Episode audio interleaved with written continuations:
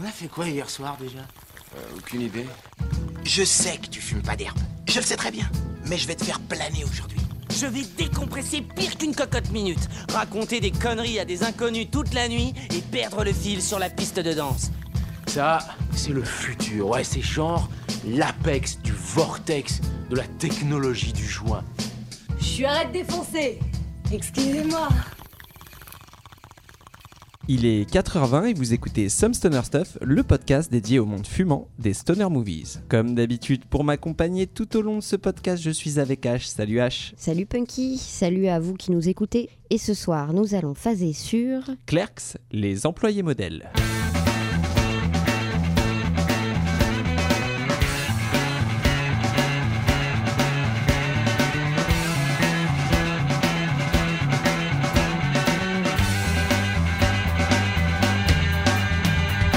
Et donc nous nous retrouvons pour parler euh, de Clerks, sorti en 1994 avec euh, Brian O'Halloran, Jeff Anderson, Marilyn Gigliotti et Lisa Spoonhour. Et c'est le tout premier film de Kevin Smith. Et H, pour commencer, euh, je vais te poser une question euh, qui va varier un petit peu de ma question habituelle. J'avais envie de te demander quand est-ce que tu as connu Kevin Smith, avec quel film? Et surtout, euh, à peu près quand est-ce que tu as vu Clerks dans, dans sa filmo? Est-ce que tu situes encore dans quelle ordre tu les as vus? Je pense que le premier film de Kevin Smith que j'ai vu, ça doit être Dogma. Ouais. Qui, est- qui a, qui a fait un peu parler de lui déjà à Ouais. l'époque et qu'il fallait absolument voir quoi. Et alors Clerks 1, je pense que c'est toi qui me l'as montré pour la première fois. Du coup, moi, c'est un film justement que j'avais vu à l'époque parce Toi, que tu l'as vu à en fait, j'avais, euh, euh, j'étais tombé dessus. Je sais pas s'il était pas passé sur Arte ou un truc comme ça. Ah bah franchement, ouais, sans doute, Mais, parce que euh, dans, dans les chaînes euh, classiques. J'avais bloqué dessus parce que c'était en noir et blanc, mais Ouais. que c'était quand même un film avec des jeunes. Ça, c'était pas un Et truc que t'étais habitué à voir, ouais. C'était un une comédie comme j'avais l'habitude de regarder, mais en noir et blanc. Et du coup, je trouvais ça super ça intriguant. t'a marqué. Et ouais, c'est des années plus tard euh, où je me suis réintéressé à Kevin Smith et où pour le coup, moi aussi, je suis revenu avec Dogma et ensuite j'ai repris dans l'ordre avec Clerks 1 de. Ouais, au tout début, tout pas ça. forcément réalisé que la carrière de, de Kevin Smith, enfin la sa Oui, J'ai pas réalisé qu'il y avait un auteur, enfin Ouais. un réalisateur euh, commun à tous ces C'est films. ça, en fait. avec une filmo déjà de quelques C'est ça. films, parce que lui, il est d'une génération. euh, euh, il était ado dans les années fin des années 80, Oui. donc c'est pas des. Nous, on était, on était à peine nés, voire pas nés. Mais par contre, on va voir que mm, ça peut parler à- aux générations suivantes en fait très Ouais, facilement. ouais, bien sûr. C'est des problématiques qui sont euh, abordées dans ce film et qui sont assez universelles. Bah, justement, est-ce que tu pourrais euh, nous décrire la jaquette? Euh, On a pris la, la jaquette VHS de l'époque, la VHS française. Est-ce que tu peux nous décrire un petit peu cette couverture? Qu'est-ce Oh, bah qu'on là, on a le, on a le logo très coloré qui n'était pas le logo de départ d'ailleurs. Mhm. Et puis, sobrement en dessous, les employés modèles, euh, une photo de, de groupe, hein, donc des, des persos principaux. Mhm. On voit. euh, Alors, c'est marrant parce qu'on voit Silent Bob, qui est joué par Kevin Smith. On voit euh, Dante, les deux rôles féminins qu'on voit dans le film, Ouais. et Randall. Il manque Jay, Il manque Jay, ouais. Qui était euh, Ah, mais oui, c'est vrai. inapte ce jour-là, Oui, puisqu'il avait, Anecdote, il en avait trop pris. Ouais. Et euh, en dessous du, du titre, il y a un petit dialogue écrit. oui, alors c'est ça que j'aime bien Est-ce cette, que je te lis le. Ah ouais, je, ouais, je veux bien aller savoir. Alors, Dante. Alors, t'as pris quoi au vidéoclub Randall. Un porno hermaphrodite. Des nanas qui ont les deux sexes. Tu devrais voir ça, des nanas avec des raturées plus grosses que la mienne. Dante, et t'as loué ça Randall, j'aime m'instruire. c'est marrant qu'il ait choisi pour, euh, pour la VHS. Eh ben, tu sais quoi, est c'est une, exclusivité française. Cette Ah euh, ouais VHS avec les citations, c'est ça a été fait pour le festival, je crois, de Deauville, Euh, et donc ça a été repris pour la VHS. Eh ben, Et c'est une affiche qui est exclusive, et il faut savoir que cette affiche en particulier, c'est l'affiche qu'il y a derrière le bureau de Kevin Smith euh, au jour de euh, Ah aujourd'hui, ouais, euh, quand Dans tu son bureau quand tu regardes son bureau, il a cette affiche en français, écrit en français dans le texte. trop marrant. Et alors du coup, oui, l'arrière de la jaquette, qu'est-ce que ça nous raconte? Est-ce qu'on a un petit pitch Bah ouais, il y a un petit résumé. Alors, Dante est caissier dans une épicerie. Il est réservé, bosseur et trompe sa copine. Ça, déjà. Au téléphone, on va dire. Enfin, c'est mal dit et il est pas bosseur, il est pas du tout plus bosseur Non, pas- que pas Randall par ça. exemple. Randall, son pote, travaille au vidéoclub à côté. Il est excentrique, égocentrique, fainéant et adore insulter les clients de l'épicerie. Ensemble, ils débattent des heures aussi bien sur le cinéma que sur les petits tracas de la vie. Un jour, alors que Dante n'est pas censé travailler, ils vont vivre une de ces journées durant laquelle les galères s'enchaînent les unes après les autres. Des dialogues brillants et des réflexions uniques pour une comédie du prodige Kevin Smith. Cultissime, point d'exclamation. Ah, déjà. euh, Ben, euh, c'est vrai que il avait euh, quand, quand le, déjà aux États-Unis quand le film a commencé à faire parler de lui, il y avait ce côté euh, jeune prodige entre guillemets, oui, mais du le- film indépendant. euh. euh, et c'est très français de vouloir en rajouter des caisses là-dessus, je pense. Ouais, euh, je pense que l'affiche française avec la citation euh, en dur comme ça Ouais, euh, voulait aussi, se- enfin se voulait montrer euh, le, le côté provocateur du jeune prodige. ouais, franchement, euh, moi, je trouve le choix de la réplique un peu naze. euh, Enfin, puis c'est bizarre, mais bon, oui, c'est. Et puis alors le résumé derrière, tu sens que le, mec a vu le film, mais il a peut-être dormi un peu au milieu. Oui, oui, oui, il y, a des- il y a des petites choses inexactes. Alors, moi, ce que je vais faire, c'est que je vais vous lire un, un extrait du résumé euh, qui avait écrit dans le programme du festival de Sundance. yes. Donc oui, le, le film euh, a été repéré déjà dans un premier festival et je crois que Sundance, c'est le deuxième ou troisième festival euh, Mhm. où le film est diffusé. Et donc euh, sur le programme, le résumé est le suivant, enfin un extrait. L'équivalent en film d'un garage band, ce film à petit slash zéro budget, chroniquant un jour de la vie d'un employé de supérette, est un cri d'ennui intelligent, drôle et perspicace. Donc ça déjà c'est plus flatteur et je trouve ça plus accurate. C'est vrai qu'il y, a il y a le côté un petit peu ennui euh, qui est très très présent, on va en parler, mais Ouais. euh, c'est un film sur rien au final. Et effectivement, euh, il y a ce côté euh, garage band euh, parce que euh, le film a été euh, tourné avec 27 000 dollars. C'est tout pour l'arrière de la jaquette du coup? Ouais, et puis euh, tout pour le, le résumé euh, qui rattrape un peu là le Oui, résumé oui, de le la petit VHS. résumé euh, de festival, c'est bien, ça nous remet bien dans le contexte Ah de ouais, ouais. l'époque. Et, euh, et du coup, eh ben, on va commencer à parler un petit peu de, de l'histoire du film, qui s'ouvre donc une porte de placard euh, par laquelle euh, sort euh, notre euh, premier protagoniste, Dante. Dante Alors moi j'ai tendance à dire Dante, mais euh, Oui, Dante, Dante, je parce sais qu'il y pas. a un E à la fin. euh, Oui, Dante X même. Et Je voilà. sais pas pourquoi X d'ailleurs, je m'étais posé. la ouais, je sais pas si c'est un nom. euh, C'est peut-être un surnom à moitié quoi. Quand on l'a regardé, tu m'as de- demandé un truc que je une question que je m'étais jamais posée Ah, avant. moi j'ai fini par me le dire là à mes deux derniers visionnages. C'est ça, alors que moi ça m'avait jamais traversé l'esprit. Effectivement, pourquoi il dort dans son placard? On voit Ouais. qu'il a un lit à côté avec son chien dessus. Qui... Ouais, Peut-être il y c'était pour la laisser la place Ouais, à, son chien, un peu pour dire euh, ce mec est tellement soumis qu'il il laisse le lit à son chien et il dort dans le placard. Il y a Euh, peut-être un Ah, délire moi, comme je ça. suis d'avis, ma théorie, c'est plutôt qu'il a fait une crise de panique et qu'il était obligé de se mettre dans le placard pour gérer sa crise de panique. Parce que Dante, on va voir que c'est un, c'est un mec anxieux en fait. hein. Oui, ça. Euh, il s'inquiète, enfin, c'est un angoissé de la vie. Moi, j'ai noté ça dans, mon- dans mes notes. Et donc il se réveille parce que il a un coup de fil. Euh, alors, on le, on le demande, hein, on le réquisitionne pour aller taffer à la supérette, alors que c'est son jour de congé euh, aujourd'hui. et qu'il a un match de hockey à 2h de Tout à fait. l'après-midi. Euh, Donc, il a le seum hein, au téléphone et puis il était en train de pioncer en plus. Donc, euh, Voilà. Mais il se réveille et il y va. Et justement, bah, on le voit s'habiller, se faire son café. Et alors, moi, j'ai noté un truc, j'adore son style. Je trouve... Alors, la petite chemise à carreaux, euh, manche longue ouverte sur le t-shirt et euh, le pantalon un petit peu cargo avec les, les espèces de. de, de Doc Martens là. oui, peu, voilà, ouais. avec les espèces de Ranjo. Ouais, c'est des Rangers. ouais. ouais.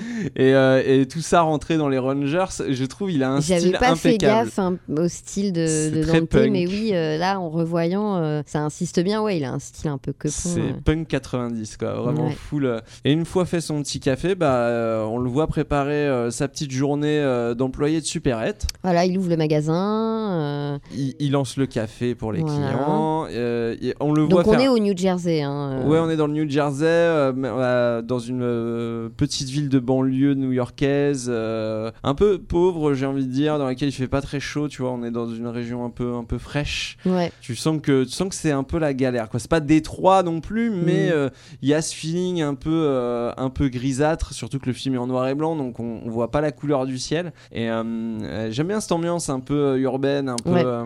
un peu crado. ça... Je crois que j'ai pas vu, j'ai vu aucune verdure dans le film, quoi. Et en fait, quand on voit des versions couleurs de l'endroit, tu vois qu'il y a un peu de la verdure au Vite fond, fait, mais ouais. effectivement en noir et blanc, ça rend le truc très très gris. Du coup, c'est assez pertinent, même si ça a été fait pour pour des économies euh, de pellicule à la base, ça reste pertinent. euh, Oui. et, et du coup, alors il y a un truc qui fait que, que j'aime bien, c'est que il, il- au lieu de se faire livrer ses journaux, il prend une pièce, il la met dans le distributeur euh, automatique de journaux dans laquelle généralement tu prends un journal et tu la, la trappe se ferme. Et lui, il maintient la trappe et il prend la pile de journaux, il la met devant son magasin. Pour les Et- vendre. Et en plus, coup de bol, ça a l'air d'être une bonne journée. Il récupère sa pièce, c'est-à-dire la Oui, pièce ça retombe. commence bien. hein. Ah ouais, ouais, ça commence pas mal. Donc du coup, euh, on se dit tout va bien et en fait non.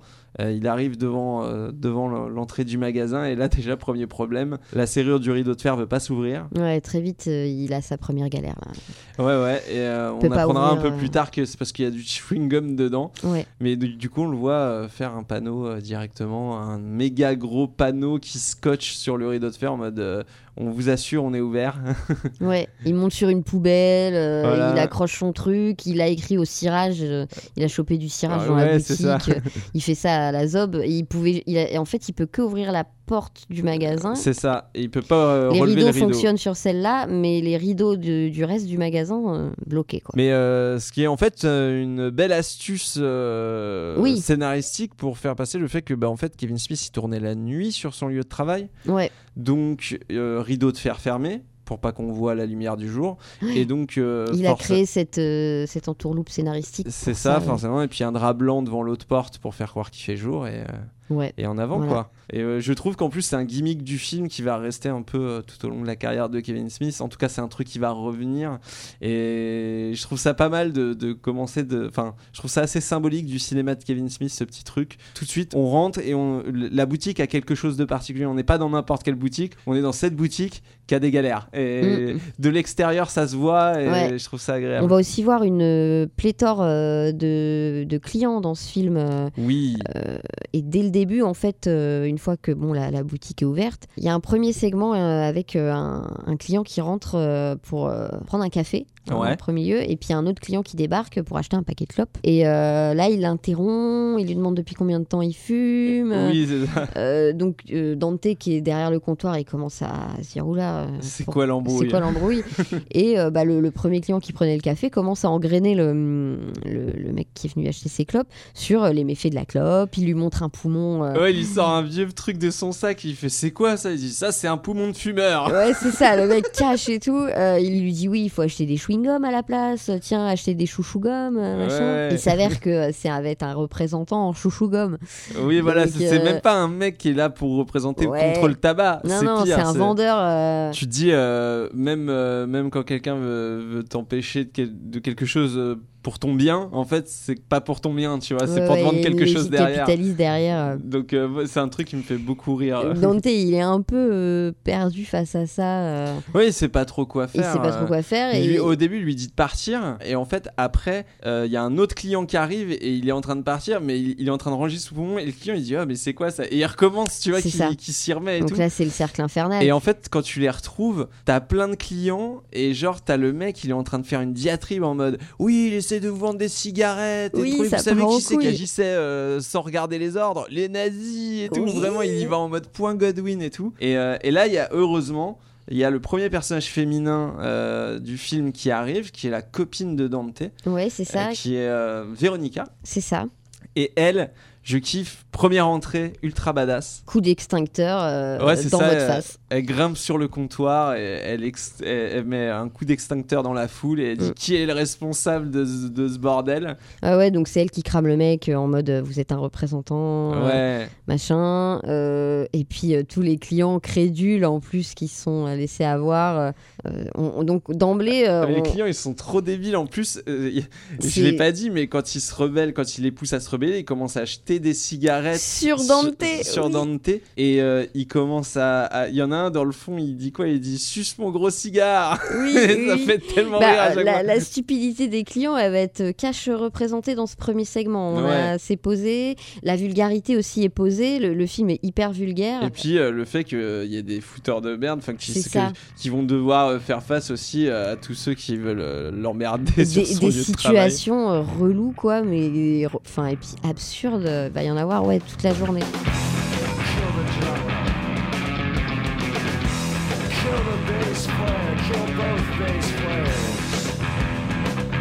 This song is so hip right now, I'm going deaf. I wanna kill the singer. Kill the three times bass expansion unit. One of us will catch it. Kill the drummer, he can't play. One of us will break. Yeah, I wanna make it alright. Kill the headache, kill the sugar, kill the heartbeats, way time. Strip it down, take it to the house, kill.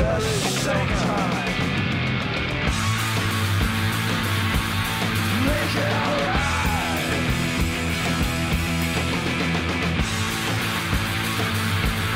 Make it.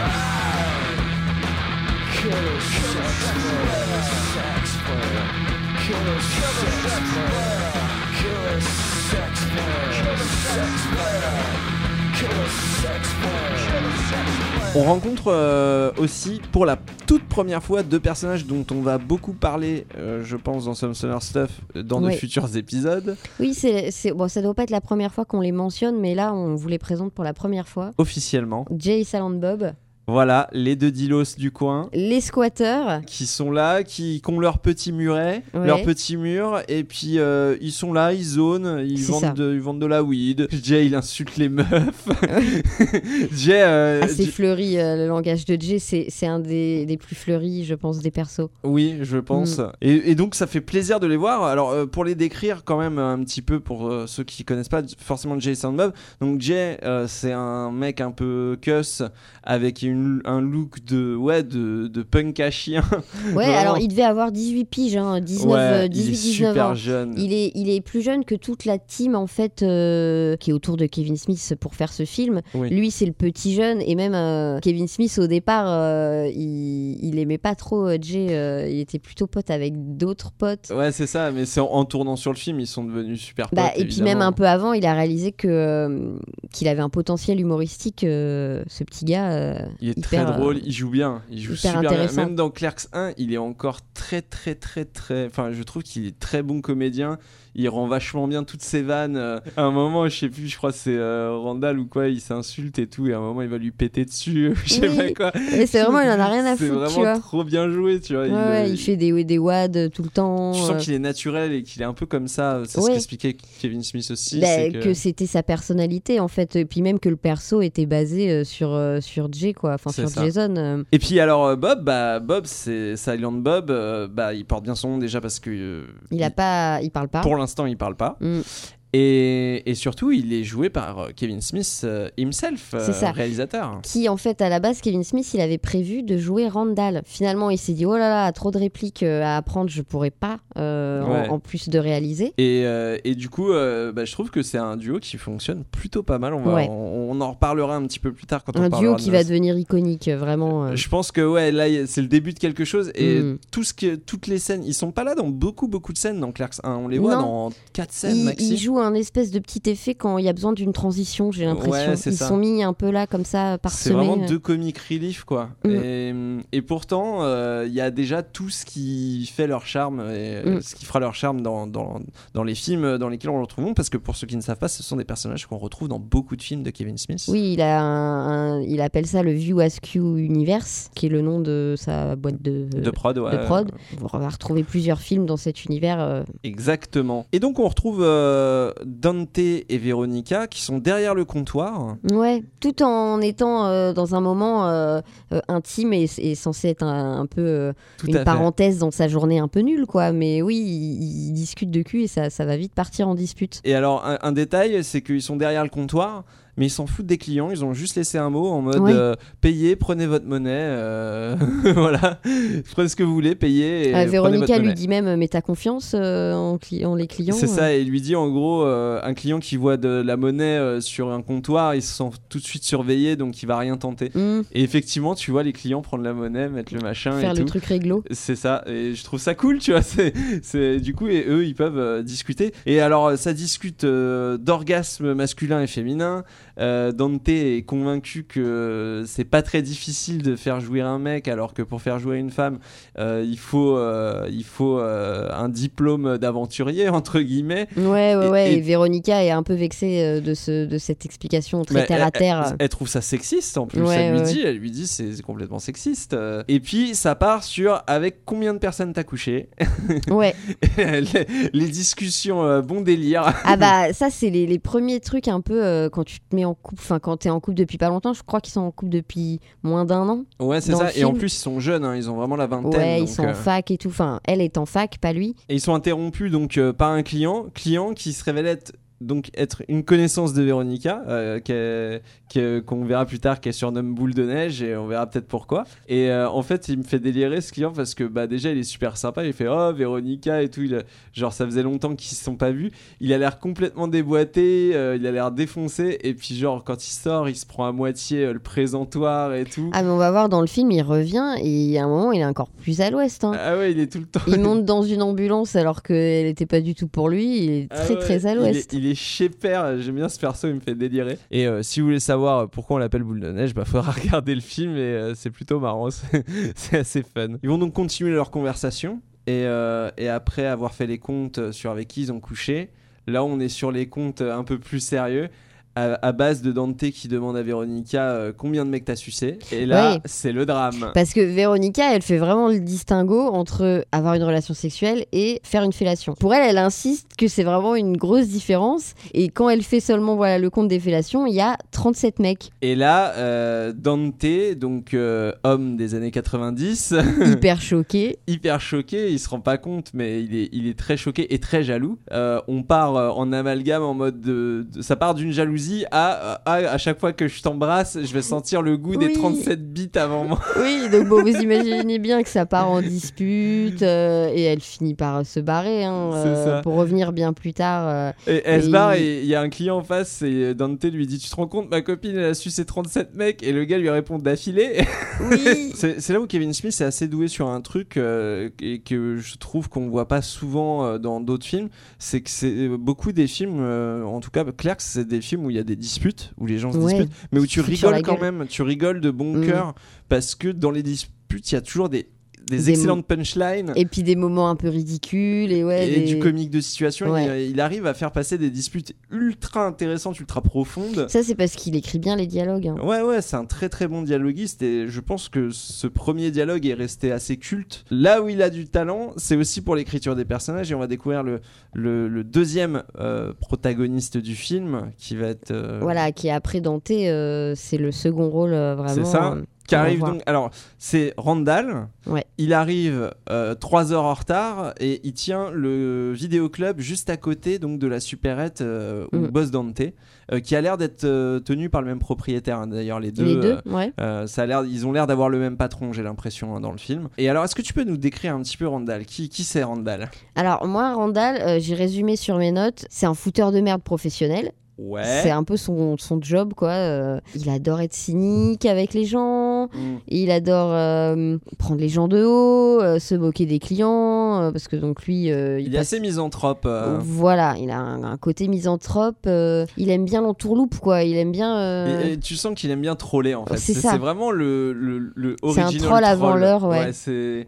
Il y, a, il y a ce côté troll et il y, a des- il y a ce côté des fois il va, il va raconter n'importe quoi juste pour avoir raison, euh, quitte à paraître euh, méchant. il a un côté, drôle oui, de ou- mauvaise foi. euh, Et alors euh, Dante, il arrive et première chose, il rentre même pas dans son magasin, il voit une cliente devant son vidéoclub, il la charrie en mode ah tu veux une cassette, je parie que je l'aurai avant toi, euh, machin. il lui fait croire tout. qu'il l'avait aussi. et Ouais, il lui tout. fait croire que c'est un autre client qui veut la même Mm. cassette. Il se barre, il va voir euh, donc dans le magasin. Oh, Dante, qu'est-ce que tu fais là? T'es pas censé bosser aujourd'hui. Et bah finalement, je suis là, etc. Et au final, il va revenir euh, euh, ouvrir son vidéoclub parce qu'en fait, il va chercher les clés euh, dans la supérette. Mm. Et euh, il ouvre son vidéoclub et tu vois la, la tête de la meuf dépitée et lui, il lui ouvre grand la porte avec un grand sourire. Je crois qu'ils ont même parié 20 dollars ou un truc comme ça. Donc, ouais, euh, ouais. Possiblement, il s'est fait un billet au passage. Et Randall, c'est donc euh, un personnage qui va euh, euh, surtout être là pour, pour, pour faire chier les clients. On le voit dès, dès sa première euh, introduction.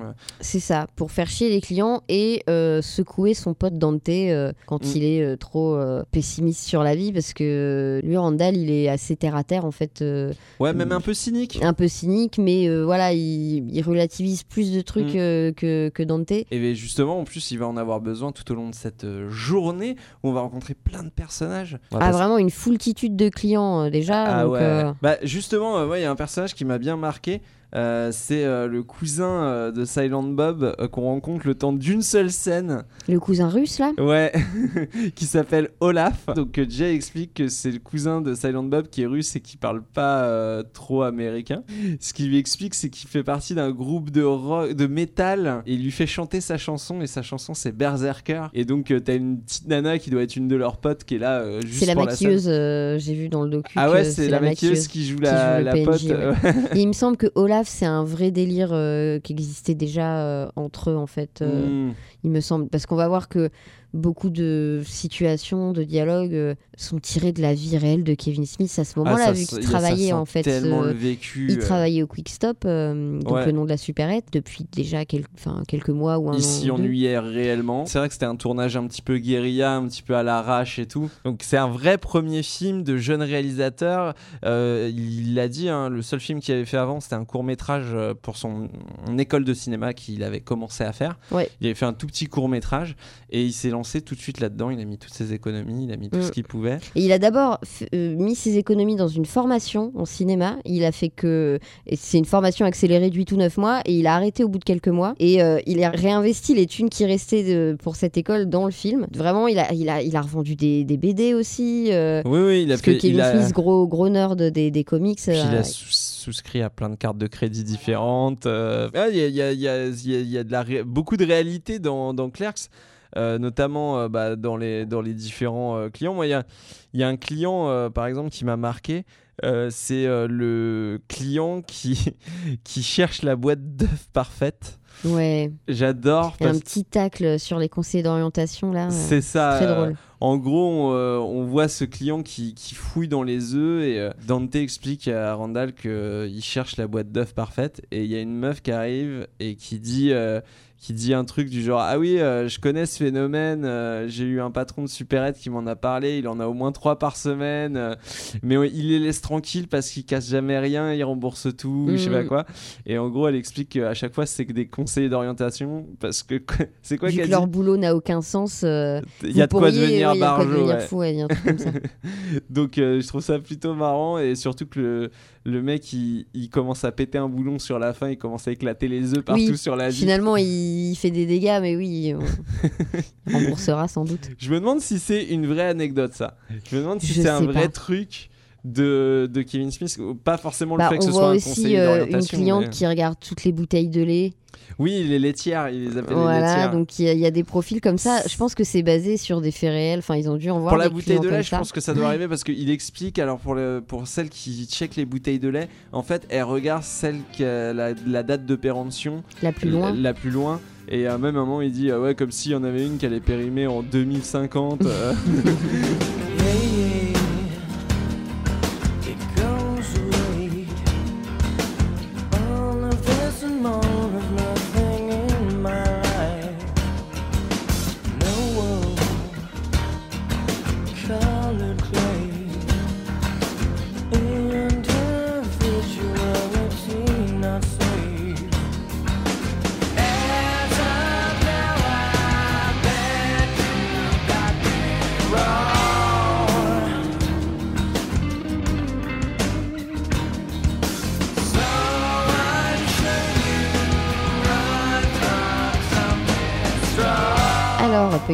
Si je te dis Ah, le chanteur de Coldplay, Chris Martin. alors j'aime pas Coldplay. Ouais, je sais. que C'est pour sais ça que cet indice me fait rire. Chanteur de Coldplay, donc il doit faire, j'imagine, un caméo dans un ouais, film. ouais, ouais. Dans quel film il fait un caméo, le chanteur de Coldplay? Je pense que c'est un de ses seuls caméos dans un film. euh, Enfin, je sais pas, d'après Wikipédia, j'ai pas vu d'autres refs. euh. Je vais tenter du côté des teen movies. Vas-y. Je vais tenter un Van Wilder. Non, c'est pas Van Wilder. Désolé. Ah.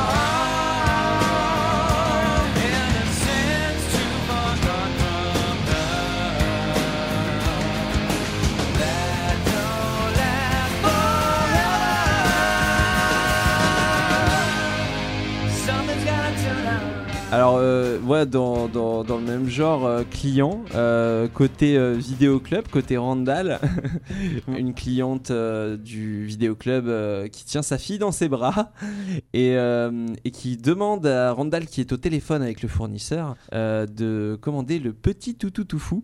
Et alors, on entend Randall dit- lui dit Ok, bah ça tombe bien, je suis avec le fournisseur, je vais la commander. Et on l'entend déballer la liste de films qu'il commande. Et la liste, c'est une liste évidemment de films porno à base de juste moi dans le, sur les chaussettes, c'est Rose et Samuel. Petite anecdote, euh, Jeff Anderson euh, a demandé à, à Kevin en voyant euh, cette, cette scène-là, est-ce que euh, tu pourrais pas réduire un peu la liste Il lui a demandé ça, euh, parce qu'il il pensait à sa mère qui allait mater le film et tout, c'était un peu- ça la foutait mal. Et euh, Kevin, il lui dit, ok, ok, euh, il, il gribouille un truc, machin, il, il check son truc, ils, ils se mettent à tourner la scène et tout. Et en fait, Kevin, il avait rajouté trois titres sur, la, sur le dialogue. Ça, c'est euh, Jeff qui le raconte en interview. J'aime beaucoup. C'est rigolo. Et, euh, cette scène est vraiment très drôle et euh, euh, la, la liste des films évoqués euh, est, Ouais. Est vraiment À base fun, de euh, jeux, que des jeux de mots, bah, euh, titre de film de cul. euh, ouais. Surtout à l'époque, c'était hyper répandu. euh. Ouais, bien sûr. Et du coup, évidemment, euh, la cliente choquée et, et Randall qui lui redemande à la fin c'était quoi déjà le titre du film Mm. Le petit toutou tout fou. Ok. Il y en a, il y a aussi des clients qui viennent interrompre euh, nos acolytes en fait. euh, Ouais, pendant- en pleine conversation, ouais. conversation. Donc là, c'est euh, c'est une pastille avec un client qui a la main coincée dans, un, dans une boîte de Pringles et qui demande de l'aide à Dante. Donc Dante, son quotidien, c'est d'enlever, euh, de débloquer les, mains des gens dans les boîtes de Pringles euh, qui se retrouvent bloquées. Déjà, c'est rigolo et j'aime beaucoup cette réplique que Dante dit au client. Il lui dit euh, sur un ton tout à fait sérieux et empathique. hein, il lui dit il faut savoir renoncer aux chips qui sont au fond.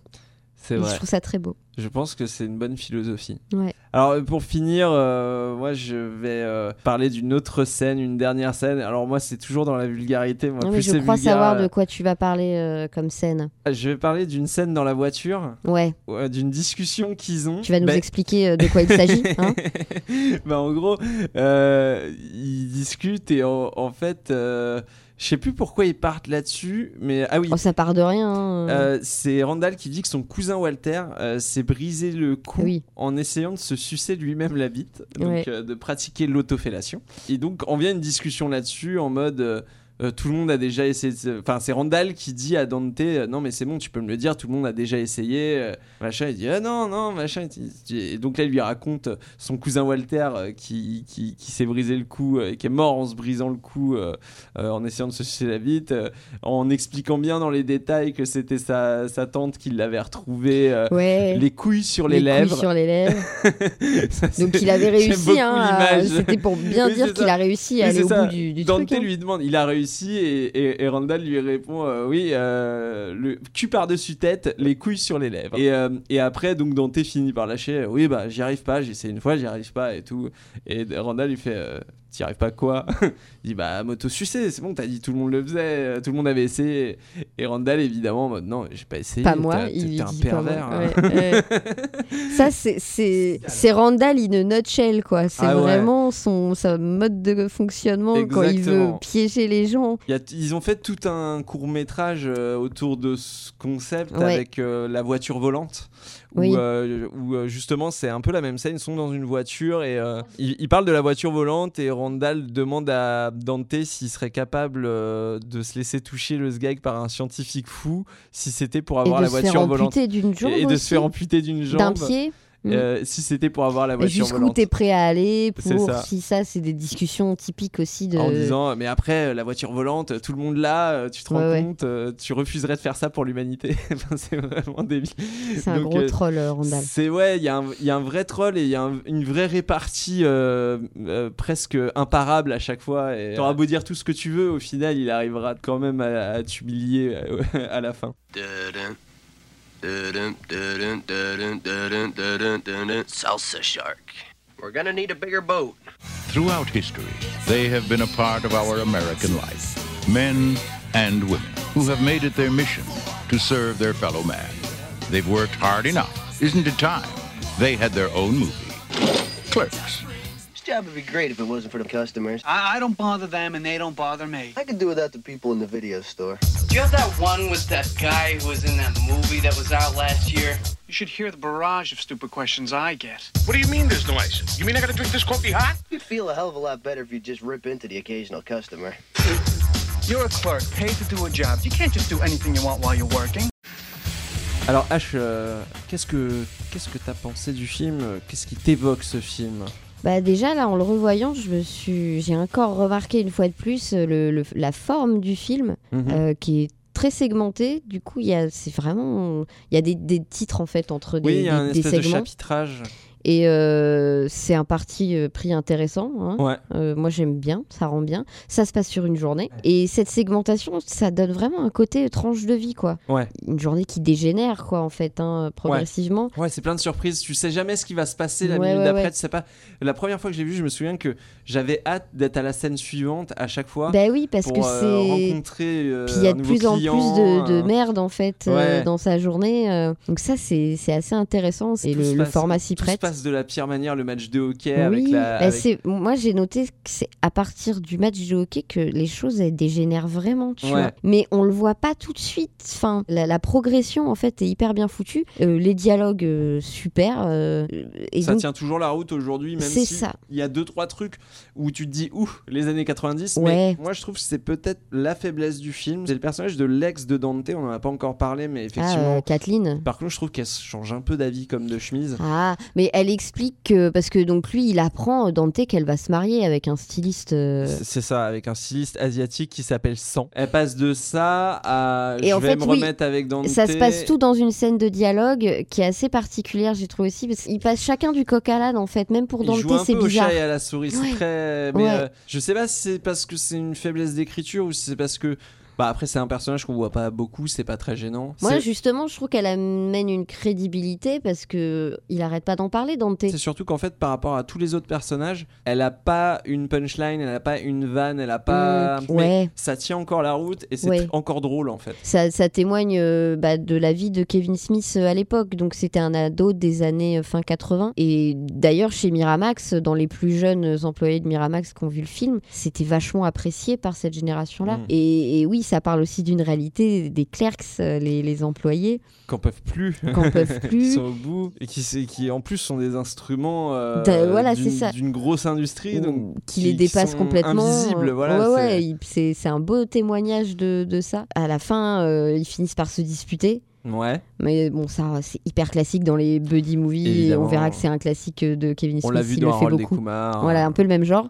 Euh, et Randall, euh, il fait un, un petit discours à, à Dante. euh, c'est avant qu'il nettoie un peu les dégâts qu'ils ont fait en se disputant dans, le, dans, le, dans Mhm. la supérette. Et il lui fait tout un laïus sur, euh, sur les aléas de la vie, sur, euh, sur, le les fait choix qu'on puis sur le fait. fait qu'il n'arrive pas à prendre une décision et qu'il se plaint de tout euh, et que c'est jamais de sa faute. C'est ça, donc euh. il lui fait un discours euh, qui, qui, qui donne vachement d'espoir, je trouve, sur... Et euh, puis surtout un vrai discours de pote parce que malgré Ouais. le fait que ce soit un petit con euh, qui arrête pas de le vanner, il lui dit ce qu'il faut lui dire au bon moment. Ouais, c'est ça, il a un bon rapport à la vie, en fait, Randall, Mm. malgré son côté cynique. Il a un rapport plus sain à la vie que Dante, qui est Ouais. hyper angoissé et qui peut pas prendre de Qui décision. est pessimiste. qui est pessimiste à fond. Il lui fait ouais tout un discours, je me rappelle plus exactement, mais que j'ai trouvé intéressant. Ouais, c'est une scène forte. Et là, les, les, persos sont déjà vachement développés. euh, on verra dans Clerks 2, quand on parlera de Clerks 2, que ça continue comme ça, mais on a déjà les bails sont posés quoi, sur leur personnalité et leur C'est assez quoi. bien écrit en tout cas pour Mm. être touchant et pour Et tout ce qu'il dit, ouais, ça m'a marqué. ouais. J'aime beaucoup cette scène. euh. Et puis alors, on n'a pas parlé de la musique, mais euh, la musique elle est quand même sympa. euh, Est-ce que tu as retenu quelques trucs Ouais, alors ça va être assez court là pour,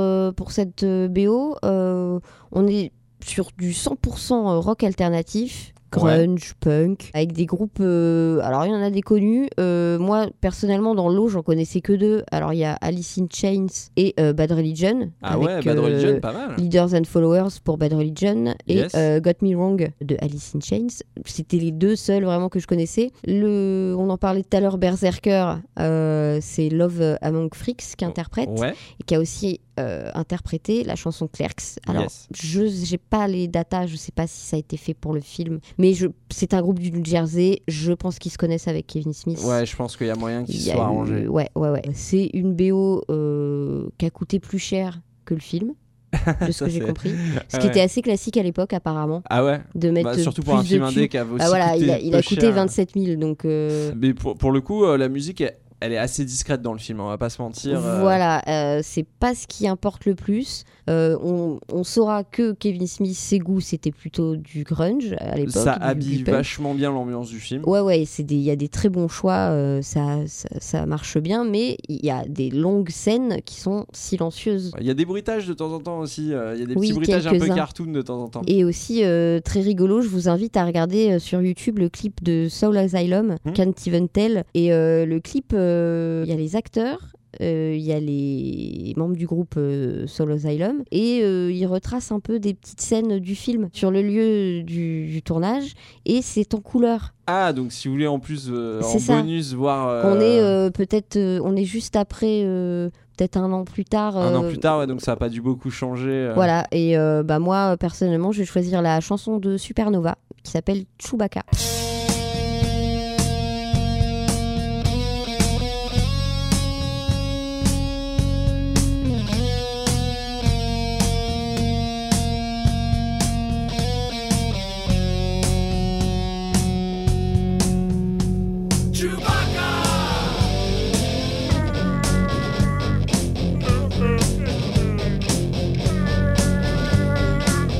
Deuxième indice, c'est ça passe ou ça casse, hein, c'est tu trouves ou tu trouves pas, c'est le mot invasion. Invasion. Alors ça fait un peu bizarre pour un thème, de- enfin pour un pour un stoner. euh. Ah, je vais tenter un truc. Vas-y, tente une réponse. Le dernier pub avant la fin du monde?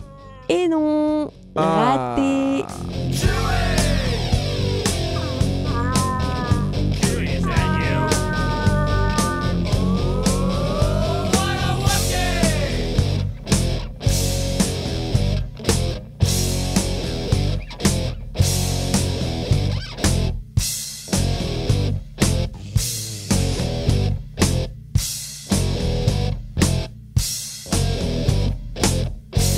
Comme d'habitude, avant de laisser un avis définitif et donc de, de classer ce stoner movie, nous allons euh, observer, lire quelques critiques de l'internet. Mm. Comme d'habitude, j'ai préparé une critique négative et une critique positive. Et donc H, cette fois, je te laisse pas le choix. On va commencer par la critique négative parce qu'on a dit beaucoup de bien du film. Donc euh, ça Ouais, mais moi j'étais pas prête pour le Bah, négatif. mais- Et en plus, c'est assez long, donc euh, tu vas voir. Oh là là. euh, tu vas, tu vas avoir le temps de, de l'écouter. Donc c'est Stéphane Gallet sur Sens Critique qui a mis 3 sur 10 au film. Il a été assez sévère. Et voilà ce qu'il nous dit. C'est rare ces films où dès le premier plan, vous savez que vous n'aimerez pas. Et pourtant, c'est ce qui est arrivé avec Clerks. Je vois encore Dante réveillé par son téléphone, tombé de son placard, et je me suis dit aïe. Je le sens pas. Alors vous me direz, il y a comme un effet psychologique dans tout ça, une sorte de cercle vicieux dont on ne sort jamais réellement. Pourtant, je partais assez confiant. Je connais Kevin Smith par le biais des comics, j'ai vu quelques-uns de ses films, sans être un adorateur acharné de son travail, j'ai toujours eu beaucoup de sympathie pour certains de ses projets, même si là aussi, il est capable du meilleur comme du pire. De plus, la moyenne sens critique chez mes contributeurs était assez élevée, donc je me préparais une bonne petite soirée, mais au final, rien n'a pris chez moi. Le côté sketch de l'intrigue m'a particulièrement agacé et a participé au fait que je n'ai jamais réellement pu me rattraper au wagon. Par moments, j'écoutais les dialogues de façon distraite et je sentais mes yeux s'assoupir devant cette diarrhée verbale. Est-ce bien écrit? Peut-être. J'en sais rien au final, ça ne sert pas à grand chose. Perso, j'en ai rien à foutre des questionnements de Dante et de son pote. Surtout que trop souvent, ça ne fait absolument pas évoluer les personnages, comme s'ils étaient condamnés à rester les losers qu'ils sont. Dante se rebelle une ou deux fois, mais c'est pour mieux revenir à sa condition. Le premier s'en plaint continuellement et le second est totalement fier.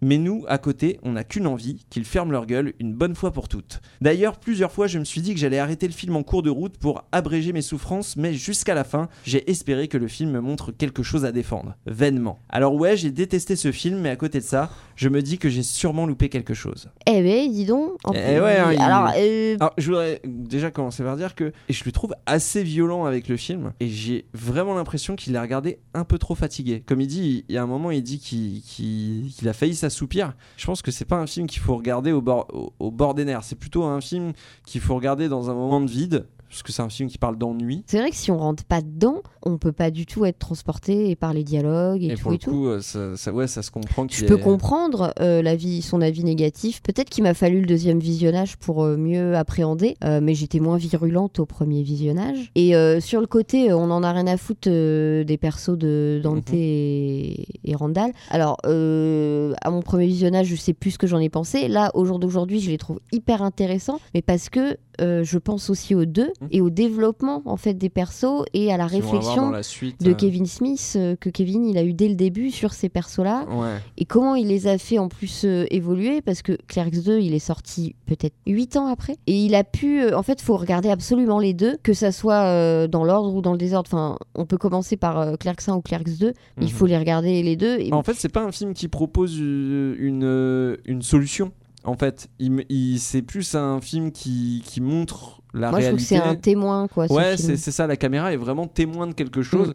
sans forcément ait- que ça se finisse bien, qu'il y ait une résolution. La, la fin, on, on va pas trop euh, en dévoiler, mais euh, il se trouve que la toute fin du film, elle est très banale, elle est très, mais comme une fin de journée, comme n'importe quelle fin de journée. Et je pense qu'il est peut-être passé à côté de ce truc de. Peut-être que la première fin lui aurait plu et là il aurait adoré le Ah film. oui, alors, ça parce que oui, il y, a une- il y a une fin alternative, Bah, entre une, guillemets. une première fin euh, bah, qui a été diffusée dans les festivals et au moment de l'achat par Miramax, ils lui ont dit faut l'enlever la dernière scène, ça marche pas. Et alors, c'était quoi pour. pour Bah, c'était euh, quelqu'un qui donc fin de journée, hein, euh, Mhm. Dante s'apprête à fermer. Quelqu'un rentre dans le magasin et lui tire dessus et le tue. Donc on, ça finit sur Dante euh, écroulé par terre derrière le comptoir. Là, là, il y avait un vrai message politique pour le coup. Ouais, mais de ce qu'ont compris les, les gens proches de Kevin Smith qui avaient regardé le film, c'était plutôt. Il trouvait qu'il savait pas comment finir en fait le film et Hmm, qu'il avait fait ça pour essayer de marquer, enfin que c'était juste une- un manque d'inspiration pour la fin qui l'avait conforté dans ce choix-là, qui est un- pas un très bon choix, enfin ça ah marche oui, pas. Au final, ça, ça marche pas trop. Ça rend le film déprimant alors que c'est Elle un film existe cette version dans euh. le, dans le Blu-ray, hein, je crois. Ouais, ouais, ouais, la, la scène existe. Et d'ailleurs, euh, le film, en fait, ils ont juste coupé juste avant cette scène. C'est C'est-à-dire, on le voit ça euh, fermer la porte du magasin, euh, mettre le panneau euh, fermé, retourner Bah, derrière c'est une son scène comptoir avec et- Randall, il y a un ça. Enfin c'est hyper Et sympa. la quoi, porte comme se ferme, ça coupe générique. Peut-être qu'il est passé à côté de ça. Bon, euh, je vais te réconforter avec une critique positive. Euh, et, et cette fois, c'est une critique que je trouve très positive parce que c'est quelqu'un qui aime pas Kevin Smith. Donc là, Mhm. c'est totalement l'inverse. C'est quelqu'un qui aime C'est pas. vrai que Kevin Smith, il a ce côté euh, parfois euh, gourou de secte avec beaucoup, beaucoup de fanboys. Là, c'est sur Allociné et donc euh, c'est Plume 2- 231 qui, elle, euh, n'aime pas beaucoup Kevin Smith à la base, mais qui a l'air d'avoir apprécié particulièrement Clerks. Donc c'est cool. Elle a mis euh, 3 étoiles sur 5, donc euh, ça reste positif. Ça reste au-dessus de la, de, la, de la moyenne. Elle dit Après 3 Kevin Smith catastrophiques descendant bien au-dessous du degré zéro de la nullité, Je me demande bien lesquels, du coup. Je suis curieuse de. Pareil, je suis assez curieux. J'avais juré de, de plus revoir de films de ce réalisateur, Eh ben. mais j'ai décidé de briser mon sermon le temps de celui-ci. Et sans être émerveillé, ces employés modèles, pas vraiment modèles, se laissent regarder, même si ça ne fait pas toujours dans la dentelle et que le concept sur une durée d'une heure et demie peut paraître un peu long des fois. Disons que c'est très hautement supérieur à ce que le vidéaste a fait par la suite, ce qui ne paraît pas difficile non plus. On peut aussi ajouter que l'interprétation est excellente et quelques trucs franchement bien trouvés, en particulier la discussion sur le retour du Jedi qui fait voir le volet de la saga Star Wars d'une toute autre manière. Il y a eu quand même un petit tacle euh, au milieu là. Ouais, bien euh, sûr, euh, c'est quelqu'un qui aime pas Kevin Smith à la Ouais, base, ouais, mais te dire que voilà, même quelqu'un. C'est rigolo, surtout que c'est le premier film de Kevin. Smith et qu'il qu'il a des défauts. euh. Bah, c'est là-dessus que je voulais euh, t'amener. Je trouve que c'est un film qui est très différent de tout le reste de la filmo. Ouais. De, Mais il faut Kevin savoir Smith. quand même que Kevin Smith, il y a des films entre eux qui sont très différents. Et effectivement, là, on l'a pas dit, on parle de Clerks, mais il est évident qu'on va passer un petit peu sur tout le View Ask Universe au moins, et euh, si possible euh, dans l'ordre. En tout cas, euh, on vous le fera savoir dès que vous entendez des indices qui vous font, font penser à des films de Kevin Smith. Pensez à l'ordre dans lequel on les fait, parce qu'on va les faire dans l'ordre chronologique évidemment. Avant de les classer, je vais te poser une dernière question. Est-ce que tu le conseillerais et à qui tu le conseillerais? Bah, pour ça, je vais revenir sur la vulgarité du film. Ça va être un peu le barème. Ouais. Kevin Smith, à un moment en interview, a dit un truc euh, la première projection, et personne n'est venu. Enfin, il y a une poignée de personnes qui sont venues parce que c'était un dimanche. Enfin, il y a eu un mauvais horaire et euh, il, il a, il a regardé son film sur un grand écran et s'est dit Oh, Putain, qu'est-ce que c'est vulgaire Euh, Qu'est-ce qui m'a pris Est-ce Euh, qu'il l'a montré à sa mère au moins mais et sa, bah, sa mère, sa première réaction, ça a été de lui dire qu'est-ce que c'est que cette merde. hein. Donc, et Kevin le dit en interview. Donc il se dit merde, qu'est-ce que c'est vulgaire Qu'est-ce que j'ai fait les gens vont détester, ça va jamais marcher. L'histoire nous raconte le contraire. Et effectivement, c'est un film vulgaire. Ouais. Euh, la VF l'est aussi. Je pense que la VO l'est encore plus. Euh, moi, j'adore la vulgarité. euh, ça me dérange pas du tout. Moi non plus. Si vous conseillez le film à quelqu'un que vous savez qu'il aime pas la vulgarité, ne lui recommandez pas Claire. Est-ce qu'on n'introduirait pas une sorte de euh, barème South Park en mode si vous pouvez regarder un épisode de South Ah ouais. Park sur vos deux oreilles, vous pouvez regarder Clerks tranquillement, euh, ça vous choquera pas. Ouais, ouais, ouais, il y a un côté. euh, en tout cas, oui, de toute façon, tout ce qu'on va traiter, la, majeure partie des stoners, ça va être des films américains. Euh, South Park, c'est américain. C'est cet humour-là, ouais, des fois, qui peut être assez violent. Euh, c'est un barème, un bon barème qu'on peut utiliser, ouais. Euh, bah, moi, c'est pareil, je le conseillerais un peu à tout le monde, mais plus particulièrement à des personnes qui s'ennuient dans leur vie, qui stagnent, qui ont la sensation de stagner. Je trouve que c'est un très bon film pour te sortir les doigts. Voilà. Ou pour te déculpabiliser de pas te sortir les doigts, surtout. Ouais, je trouve qu'il y a quand Parce même. que Randall, il a un côté, euh, ma condition me convient très bien. euh, Bien sûr, mais la- le, le film montre que cette situation n'est pas à son avantage. C'est pas un film qui est forcément euh, feel good, mais je trouve que c'est un bon film motivateur slash démotivateur dans le sens où c'est assez cynique sur la situation. Oui, et puis pour tous ceux qui sont nostalgiques d'une époque euh, de leur vie où peut-être tout était plus simple, euh, où tu étais juste là Ouais, avec tes potes à parler aussi, de, de tes histoires sentimentales. euh. En règle générale, c'est un bon film de bro aussi, parce que Oui. c'est euh, une jolie bromance. Ouais, ouais, ouais. euh, encore un film euh, d'amitié sur les garçons. Bah, beaucoup de ses amis sont reflétés dans chacun des personnages euh, du Mm. film. Ouais. Et tu sens que oui, il est proche euh, de ses amis, qu'il a des, des, des proches avec qui il a vraiment construit des belles histoires et qu'il les met en image et tout. Mm. C'est assez joli, ouais. En tout cas, ce film en lui-même est une belle histoire. Ouais. De son tournage. Oui, et puis de la success story qui s'ensuit, euh, Mm. c'est assez impressionnant. euh. C'est principalement pour ça que j'aime ce réalisateur, c'est euh, comment il a fait son chemin, quoi. Eh bien, H, il ne ne nous reste plus qu'à classer Clerks. Et là, ça va être compliqué. Je vais te faire un petit rappel du classement. Toujours en numéro 1, on a Harold Kumar Chasse le Burger. Numéro 2, Friday. Numéro 3, Détroit Rock City. Numéro 4, 21 Jump Street. Numéro 5, Emekelu Makes. Numéro 6, Le Nouveau. Numéro 7, 10 bonnes raisons de te larguer.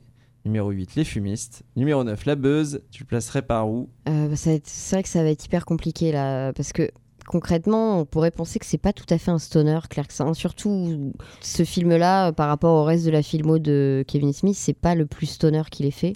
Pourtant, il y a Jay et Bob qui sont là pour assurer Qui la arrive, vanne mais stoner, il y a tout un film avec Jay Bob qui est, un- qui est plus stoner que Clerks 1. Ah ouais, mais on, en, on en parlera plus tard. Et là, du coup, moi, je trouve que c'en est un qui est, qui est pas si stoner que ça. Mais il a marqué euh, mon expérience cinéphile, il m'a marqué. euh, C'est pareil, hein, moi c'est. c'est un film, euh, il nous a beaucoup marqué. Non, mais je comprends, pareil, moi aussi il m'a marqué. Est-ce que je peux te proposer une place? Vas-y. Je te propose quatrième, c'est-à-dire juste en dessous des 3 Rock City et juste au-dessus de 21 Jump Street. Je trouve hyper dur. Moi, Ah. je me voyais le mettre premier. hein. Ah ouais? Ouais, bah ouais.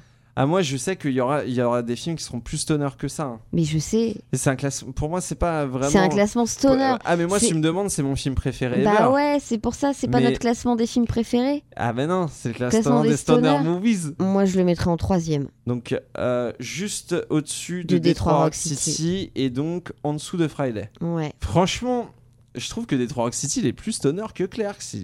C'est un méga- film musical, c'est pas un film. euh, Putain, quand on va devoir classer Days and Confused, ça va être un enfer. hein. Attends, attends, attends. Il y en a plein, ça Non, va être des enfers. être, On est euh, là, on, déjà on est sur une zone où on est à peu près d'accord. Ouais, en vrai, juste voilà, on, on a fait chacun un pas, tu vois. Mais... Detroit Rock City par exemple, tu vois, je trouve que c'est un plus beau film. Autant Kevin Ah Smith bah, c'est sûr.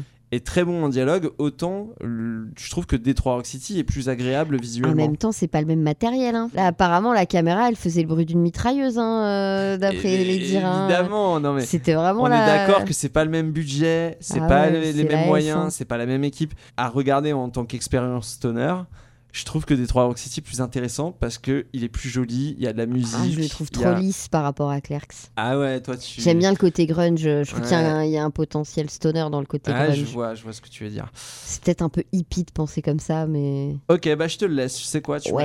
convaincu. Je te le laisse. Euh, il sera donc actuellement troisième, euh, juste en dessous de Friday. Beau score, beau score. Et au-dessus de Detroit Rock City. Ça va être encore plus dur après pour classer tout le reste, mais c'est pas mal. On va décéder, je Le pense haut à du certains panier, il va films. être difficile. hein. Je pense à certains films, on va galérer vraiment. H, avant de nous quitter, on va proposer une petite euh, reco euh, bien sympa à nos auditeurs. Et pour une fois, je vais commencer. Alors, pour une fois, je vais pas recommander une série, ni même un film, ni même euh, de la musique ou quoi, je vais recommander un livre. Ah oui, c'est inhabituel. euh. Eh ben oui, eh ben, il faut bien inaugurer la chose.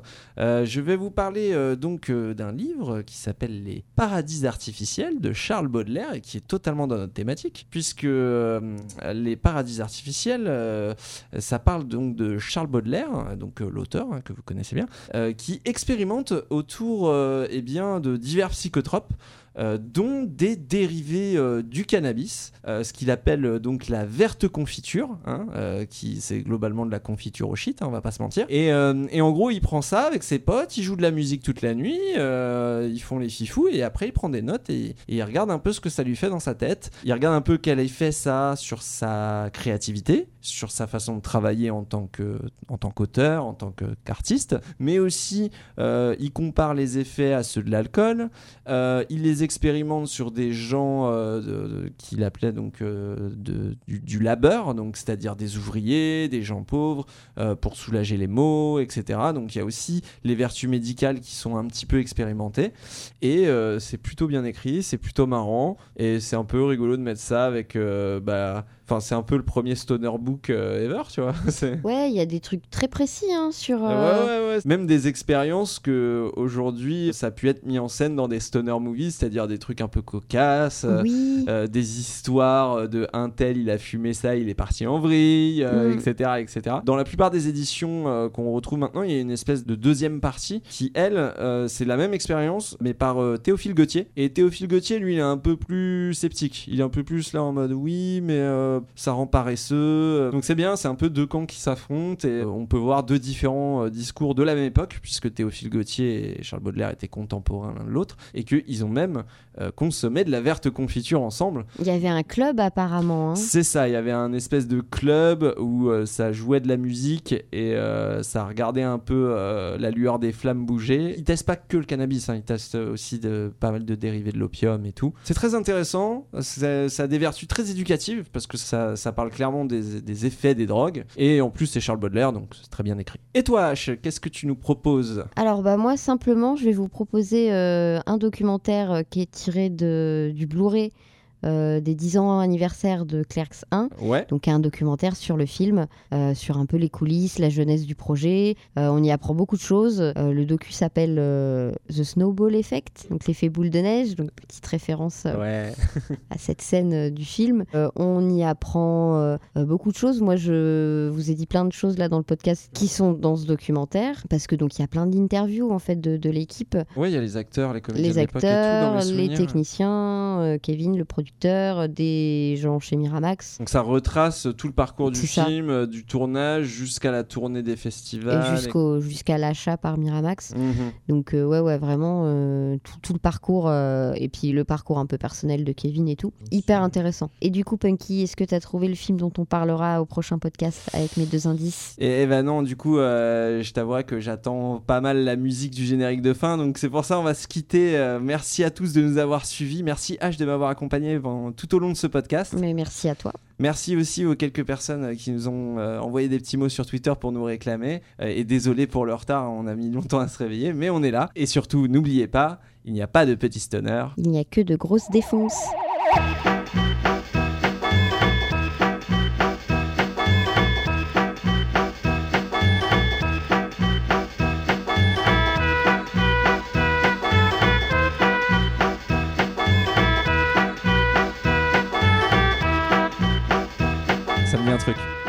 Ah, ça me dit un truc.